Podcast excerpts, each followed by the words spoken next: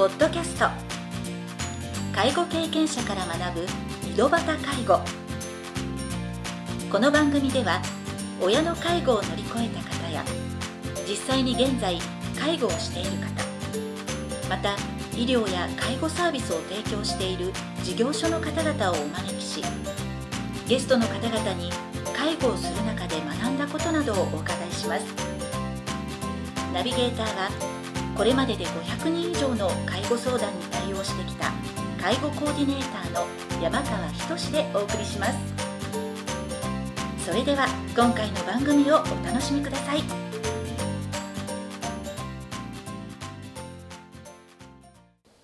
皆さんこんにちは。第80回目の井戸端介護を始めます。今回も早々メモリアル代表の立石光一郎さんをゲストとしてお招きしております。前回の番組では立石さんが葬儀社で働こうと思ったきっかけなどについてお話を伺いました。今回は葬儀社選びのポイントについていろいろなお話を伺いたいと思います。それでは第2部を始めさせていただきます。あのこの質問についてはあの正解なんてないかもしれないんですけど葬儀の準備っていつから始めた方がいいんでしょうか？ああ準備ですか。はい。うん準備はまあ思いついたこの今でしょうね。あ今 今ですか。まああの林先生じゃないけど今でしょうじゃないけど、はい。思い立ったら即行動じゃないですけどね、はい、えーそのようなそんな感じでするのが一番いいんじゃないかなと思います。なぜかというとお人間ってその何ですかね、うん。えーまあ、今でも、まあ、年功序列みたいな感じで、はい、えーやっぱりお年を召した人からうん。あー亡くなっていくはい。っていうのがまあ当たり前っちゃ当たり前なんかもしれませんが、うん。今の世の中、うん。何が起こるかうん分かんないです、はいはい、えーある日突然ね、えー今今で言えばまあコロナもあるし、はい。えー今のこの暑い時熱中症もあるしはい。あるいはこ交通事故だってあると思いますんでね、はい。えーだからまあそのようなことをいつどうなってもいいようにうんうん。考えたと気になった時？そうですそうです。んんかん気気になった時からあー始めてうんうん。少しずつうーインターネットとかでもいいし、はい、えー調べて、うん。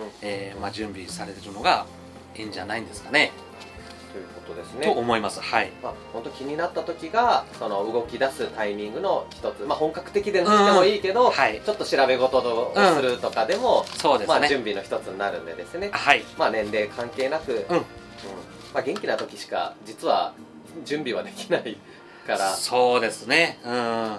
身内の人が病気を患った時とかなった時には逆にこう調べるのも悪いかなって思う人も出てくるでしょうし何もない時にやっぱり知識として、はい。えー自分の中に落とし込んでおくのがうん。一番いいんじゃないんですかね。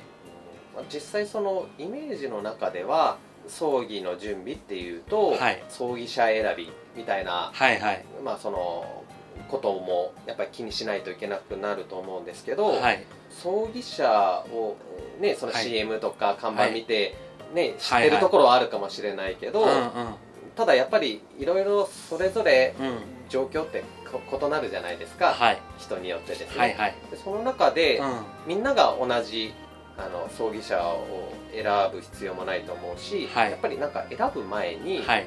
なんかその整理しておく希望とかああいうのがあれば希望。そうですね。まあ条件とかですね。まあそうですね。まあ条件。えーまあまずどこでお葬式をするか、それは、はいあはい。ーまあ、家から近いところとか、えーあとは、まあ、大きなところでうん。目立つところでたくさんの人が来られやすいようなところ、うん。あーもしくはその駅から近くて、うん。まあ、アクセスがいいところ。うん。などまあいろいろあると思うんですけど、うん。まあそれに付随して、えーまあ、費用面のこととかうん。もう出てくると思いますんでね、うん。まあそれこそ、まあ、先ほどの質問じゃないんですけど、はい。インターネットとかで、えーどういったところがあるかを、うまず調べて、はいはいえーそして、まあ、そこのね、えー葬儀場に問い合わせなどをして、えー資料請求したりだとか、はいはいお時間があるようであるんであれば、まあ、実際にうん。そこにこっちから出向いていろんな質問をおした方がいいんじゃないかなとうん。思います。まあ費用面を含めて、うん。地域も先ほどキーワードに挙げられてたんですけど、はい、やっぱりこう近いところからね当然選ぶとは思うんですけど先ほどね、はいはいあのアクセスのこともはい。言われてたんで、はい。とか参列していただける方のはい移動手段とかも考慮すると、はい。公共の交通機関ではい。行きやすいとか車でうん。来れる場所とか、そうですね。うん。まあそういうたくさん来られる場合ははいはい。そういったこともやっぱり考えておかなくちゃいけないでしょうね。うん。だけどそのやっぱり、えーアクセスがいいところ、はい。あ立地条件がいいところは、うん。その分おそらくですけど、はい。まあ、お葬式代金は、はい。えーそれ以外のところに比べて、えー高額になってくるでしょまあいいところを選あのそうです条件のいいところを選ぼうと、そうです。うまあうん一等地で、ね、うん。家を建てるみたいなもんですよね。はいはい。はい。そう考えれば、はい。やっぱりそのね内装では触れないっていうことを考えるとそうですね。予算をはい。まずうん。設定して、はいはい。うん。それの方がいいでしょうね。うん。はい。予算ってなると、はい。なんかそのご助会うんうん。みたいなシステムはい。で、あの積み立てしてたはいはい。方が、はいその料金がはい。安くなるんじゃないのかっていうまあいうんことをね見はい。聞きしたりしますけど、はい。実際そのご助会っていうのはなんか便利なその仕組みとか費用を抑えるためにうーんまあそこれはねあくまで同業者私も同業者ではい。あるからご助会がどうのこうのとは言えないんですけどはい。やっぱり毎月積み立てていく、うんうんはい。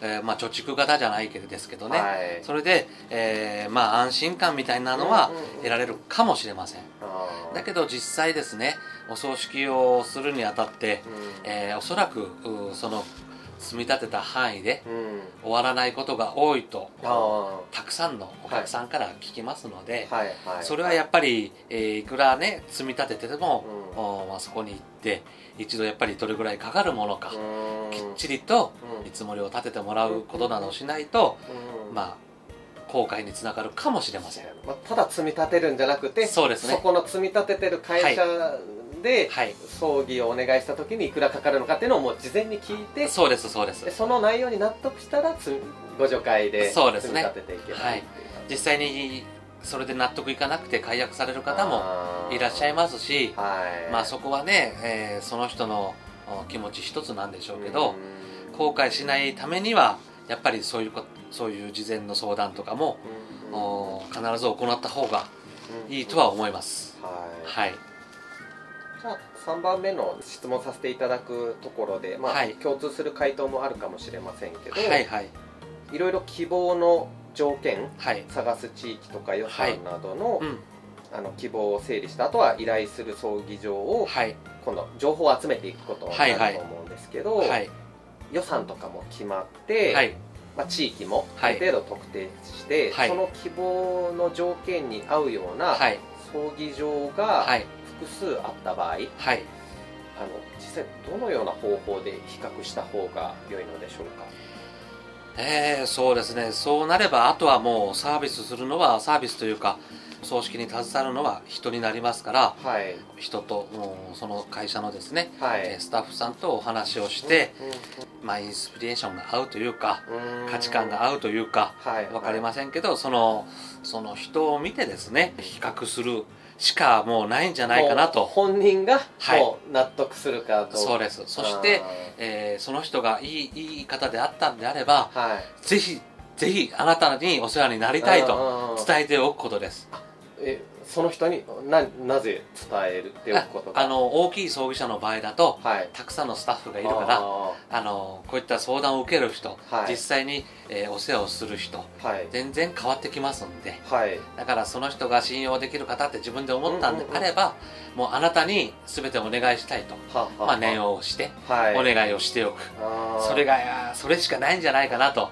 念押ししておかないとはい。別の担当者になることまあが、そうですね。まあ、私たちのような小さな葬儀社であれば、はいはい。あーもう必ず、うん。そのね事前相談に伺った方のうん。お世話は、あーその担当者が、う行うという形にはなってるとは思うんですけどね、大きな会社になるとちょっとそういった、はいはい。まあ、担当が変わるっていうこそうとがですね。あの実際にあるっていうことありますであります。ねはいありがとうございました。はい。今回は葬儀社選びのポイントについてお話を伺いました。次回第3部では見送る家族が後悔しない葬儀を行うために知っておくべきことについてお話を伺いたいと思います。それでは次回の配信をお楽しみに。今回の番組はいかがでしたか？この番組ではリスナーの皆様からのご質問なども受け付けておりますメールアドレスはひとしの h 小文字で h. 山川19アットマーク gmail.com h. 山川19アットマーク gmail.com ですそれでは次回の配信をお楽しみに。